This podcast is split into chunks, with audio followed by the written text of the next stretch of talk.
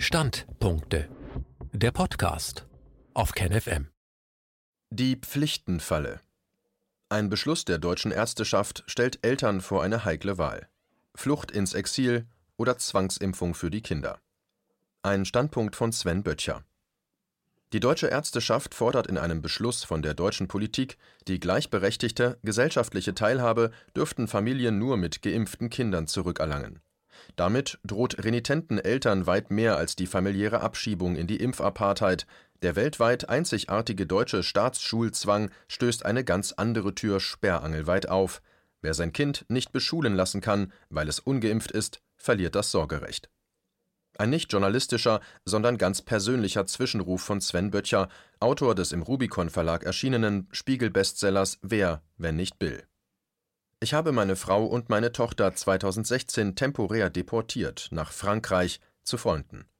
Eine unbekannte Täterin hatte damals am Gymnasium einen Anschlag auf meine Tochter verübt. Die Kripo ermittelte wegen versuchter schwerer Körperverletzung inklusive Inkaufnahme der Tötung des Opfers, musste ihre Ermittlungen aber sofort wieder einstellen, da die Tatverdächtige erst zwölf Jahre alt war und daher nicht verhört werden konnte Jugendamt und Psychologen waren auf meiner Seite, als ich eine vorübergehende Beschulung meiner Tochter durch einen Privatlehrer, von mir bezahlt, anregte.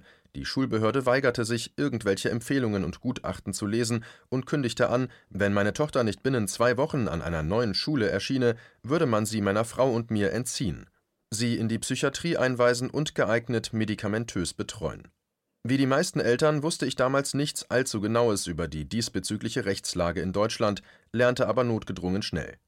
Daher die Deportation meiner Frau und meiner Tochter, es ging ja nicht anders. Meine Tochter hat hernach in Frankreich lebend, online auf Deutsch beschult, doch, das ist erlaubt, eine Klasse übersprungen, ihre mittlere Reife mit prima Noten in NRW abgelegt und ist weiterhin eine wunderbare junge Dame mit hoher Sozialkompetenz sowie ihrem IQ in den obersten 5 Prozent. Ich gehe davon aus, dass sie diese Kompetenzen sinnvoll einsetzen wird im Ausland. Die damaligen Vorfälle haben sie für ihr Leben einiges gelehrt, sie wird sich nicht an die Behörden wenden, wenn ihr Unrecht widerfährt, und sie wird sich sicher nicht als Beamtin bewerben. Mich und meine Frau hat der damalige Ausflug unsere gesamten Ersparnisse und Rentenansprüche gekostet. Aber all das schreibe ich Ihnen nicht, weil ich bemitleidet werden möchte. Danke, es geht uns gut, unsere Tochter ist heil, der Rest ist nebensächlich, sondern nur als persönliche Einleitung im Sinne von Wer ist er denn? Was weiß der schon?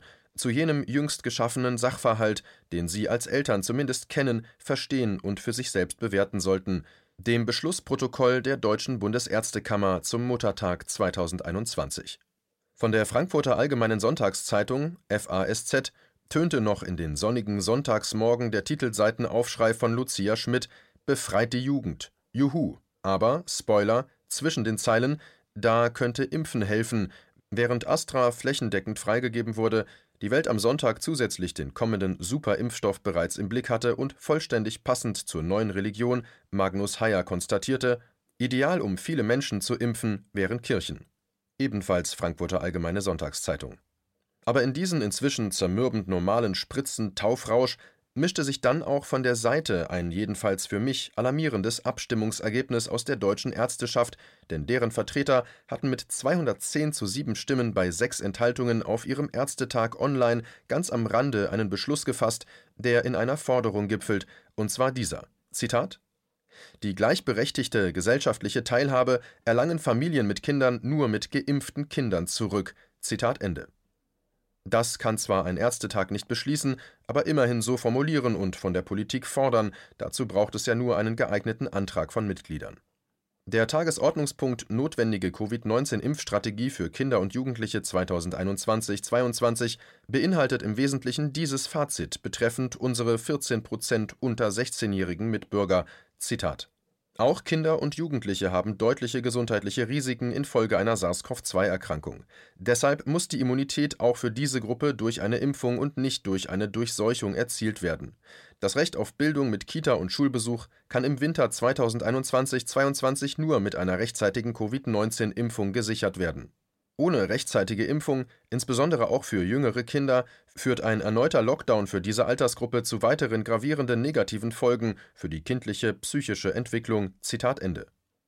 Die damit zusammenhängenden Forderungen sind regelrecht logisch. Zitat Der 124. Deutsche Ärztetag 2021 fordert die Bundesregierung auf, unverzüglich eine Covid-19-Impfstrategie für Kinder und Jugendliche zu entwickeln und vor Einsätzen des Winters 2021-22 umzusetzen Dazu gehört es unter anderem, die Forschung zu Impfstoffen für Kinder und Jugendliche unter 16 Jahren sofort und nachhaltig mit ausreichenden finanziellen und organisatorischen Maßnahmen zu fördern, hinreichend adäquate Impfstoffe zu bestellen und zeitnah auszuliefern, proaktiv mediale Kommunikation für die Impfung von Kindern und Jugendlichen vorzubereiten und umzusetzen sowie Kinder und Jugendärzte in Praxis, Klinik und öffentlichem Gesundheitsdienst ÖGD und Hausärzte als Drehscheibe für Kommunikation und bei kurzfristiger Impfdurchführung zu unterstützen.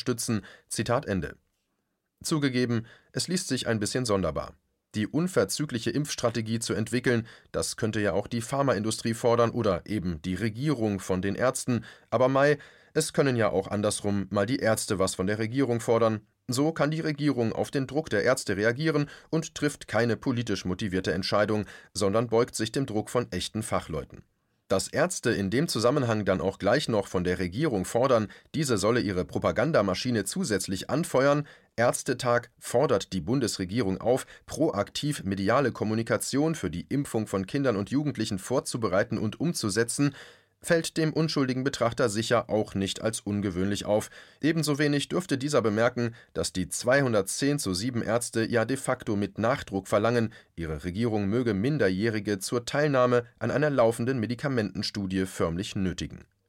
Der altmodische Grundsatz primum non nocere scheint unter den Tisch gefallen zu sein, der Nürnberger Kodex gleich mit, aber wo wir schon mal da sind, unterm Tisch, wollen wir doch auch gleich noch konstatieren, welche sonderbare Sonderstellung hier die deutsche Ärzteschaft einnimmt als weltweite Speerspitze der Pandemiebekämpfung mittels Durchimpfung der Gesamtbevölkerung von der Wiege an. Hier ist sicher nicht der Ort, diese besondere deutsche Neigung etwas gründlicher auszuleuchten, belassen wir es dabei, dass wir eben hervorragend solidarisch sind und generell zu mehr Opfern bereit als die Bewohner anderer Länder. Uns stört es nicht, in einem Niedriglohnland zu leben und die weltweit höchsten Strompreise zu zahlen, wenig Wohneigentum zu besitzen und kaum Rentenansprüche. Und auch in Sachen Gesundheit gehen wir gern geschlossen voran. Wir werden zwar nicht so alt wie die Menschen in all unseren Nachbarländern, haben aber dafür das schönste und teuerste Gesundheitssystem. Man gönnt sich ja sonst nichts. Entscheidend an Antrag und Beschluss der 210 zu 7 Ärzte aber ist, nochmals wiederholt, Zitat, die gleichberechtigte gesellschaftliche Teilhabe erlangen Familien mit Kindern nur mit geimpften Kindern zurück. Zitat Ende. Was nur schlimm genug, wie die Forderung nach Impfapartheid klingt, enthält aufgrund des deutschen Sonderwegs in Sachen Schulpflicht fast unsichtbar eine größere Portion TNT. Denn den meisten Eltern ist nicht bewusst, dass die Staatsschulgebäudeanwesenheitspflicht, begründet mit einem übrig gebliebenen Gesetz von 1938, ansonsten weltweit eigentlich nur in Nordkorea gilt. Sprich, stellten zum Beispiel französische Ärztevertreter eine so beispiellose Forderung an die eigene Regierung wie die deutschen Ärzte, bliebe den Eltern die Option, Ärzten wie Regierung einen Apartheidsvogel zu zeigen und sich selbst wie dem eigenen Kinde zu sagen, gut, wenn diese Typen alle durchdrehen, dann beschulen wir dich halt zu Hause oder privat. Das aber ist in Deutschland unmöglich und strafbewehrt. Will sagen, es besteht keine Impfpflicht. Natürlich nicht, niemals aber es besteht Schulpflicht. Darf nun das Kind nicht am Schulunterricht teilnehmen, weil es ungeimpft ist und so andere gefährdet? Zitat: Auch Kinder und Jugendliche haben deutliche gesundheitliche Risiken infolge einer SARS-CoV-2-Erkrankung. Zitat Ende. Muss das gefährdende Kind dennoch am Schulunterricht teilnehmen? Nimmt es nicht teil und sorgen die Erziehungsberechtigten nicht dafür, dass das Kind seiner Pflicht nachkommt, wird den Eltern das Sorgerecht entzogen. Der Staat übernimmt dann, mittels Heimunterbringung, und sorgt für Kindeswohl. Dazu gehört natürlich die Impfung, denn nur die schützt das Kind vor schwerer Erkrankung sowie der für die Kindesseele so schädlichen Isolation von Gleichaltrigen. Wer wollte bestreiten, dass es im Schlafsaal viel schöner ist als zu Hause, so allein im Kinderzimmer? Eltern bleibt mithin in dieser weltweit fast einzigartigen Pflichtenkonstellation nur die Wahl, ihr minderjähriges Kind als Versuchskaninchen zur Verfügung zu stellen und bei sich zu Hause zu behalten oder ihr Kind als Versuchskaninchen zur Verfügung zu stellen und in staatliche Fürsorgehand zu verlieren. Gleichwie.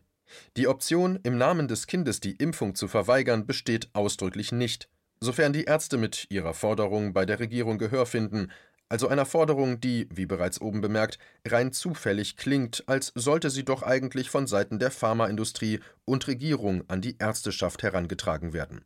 Aber gut, das sind Petitessen, wen kümmert's noch, wer was von wem verlangt, wenn doch alle das gleiche Maß an Vernunft permanent unter Beweis stellen.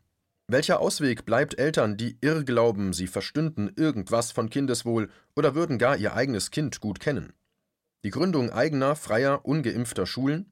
Beileibe nicht, denn der Staat entscheidet, was an diesen Schulen erlaubt ist und was nicht.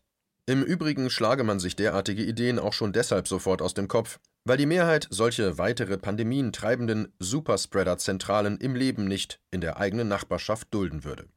Vergessen wir nicht, dass die klügste Stimme unserer Massen, Propagandaphilosoph Richard David, nicht erst 2021 die Maske hat fallen lassen, sondern schon 2013 in Anna, die Schule und der liebe Gott ganz grundsätzlich schwerste Stellung bezogen hat gegen jeden Versuch verrückter Eltern, die Staatsschulpflicht wie überall auf der Welt als Bildungspflicht der Eltern ihrem Kind gegenüber zu verankern.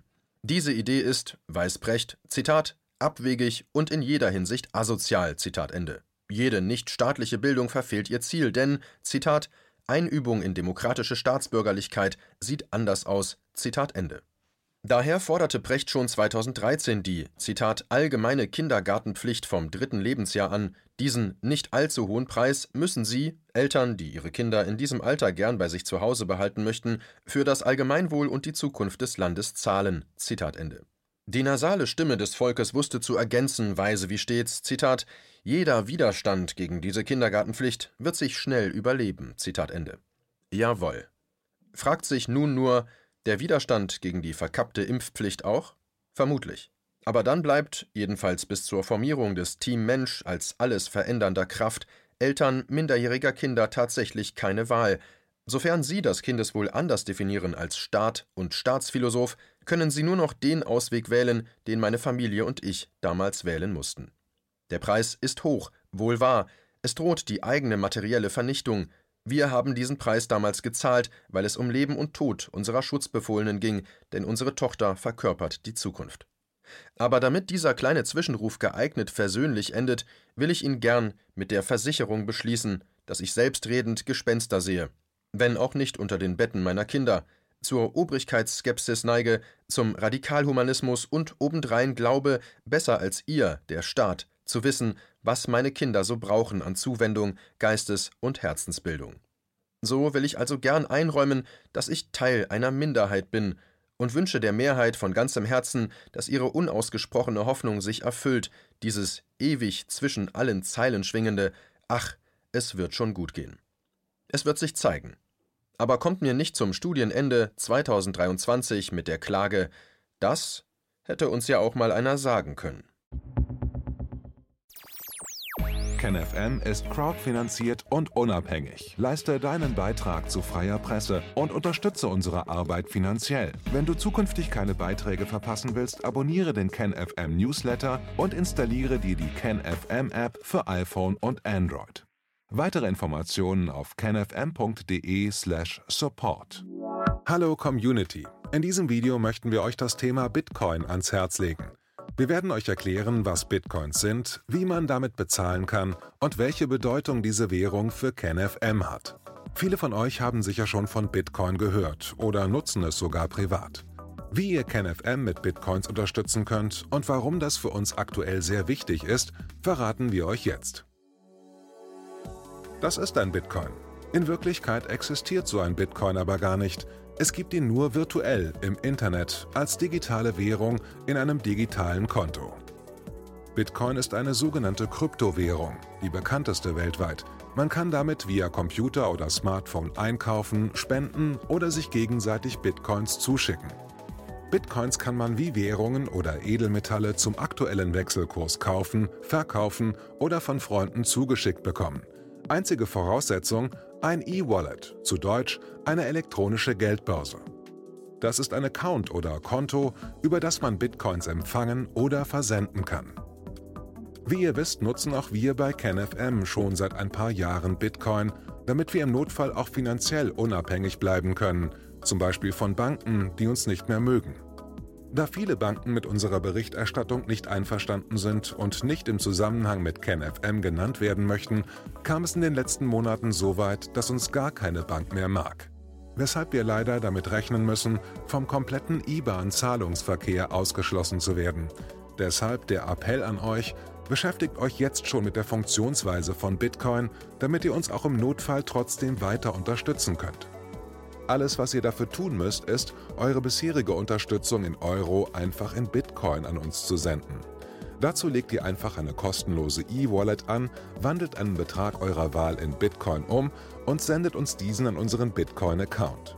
Den Link findet ihr unter jedem unserer Beiträge sowie unter diesem Video. Alternativ dazu könnt ihr aber auch diesen QR-Code mit eurem Smartphone scannen. Übrigens, eine detaillierte Schritt-für-Schritt-Anleitung haben wir zum Nachlesen für euch schon einmal vorbereitet.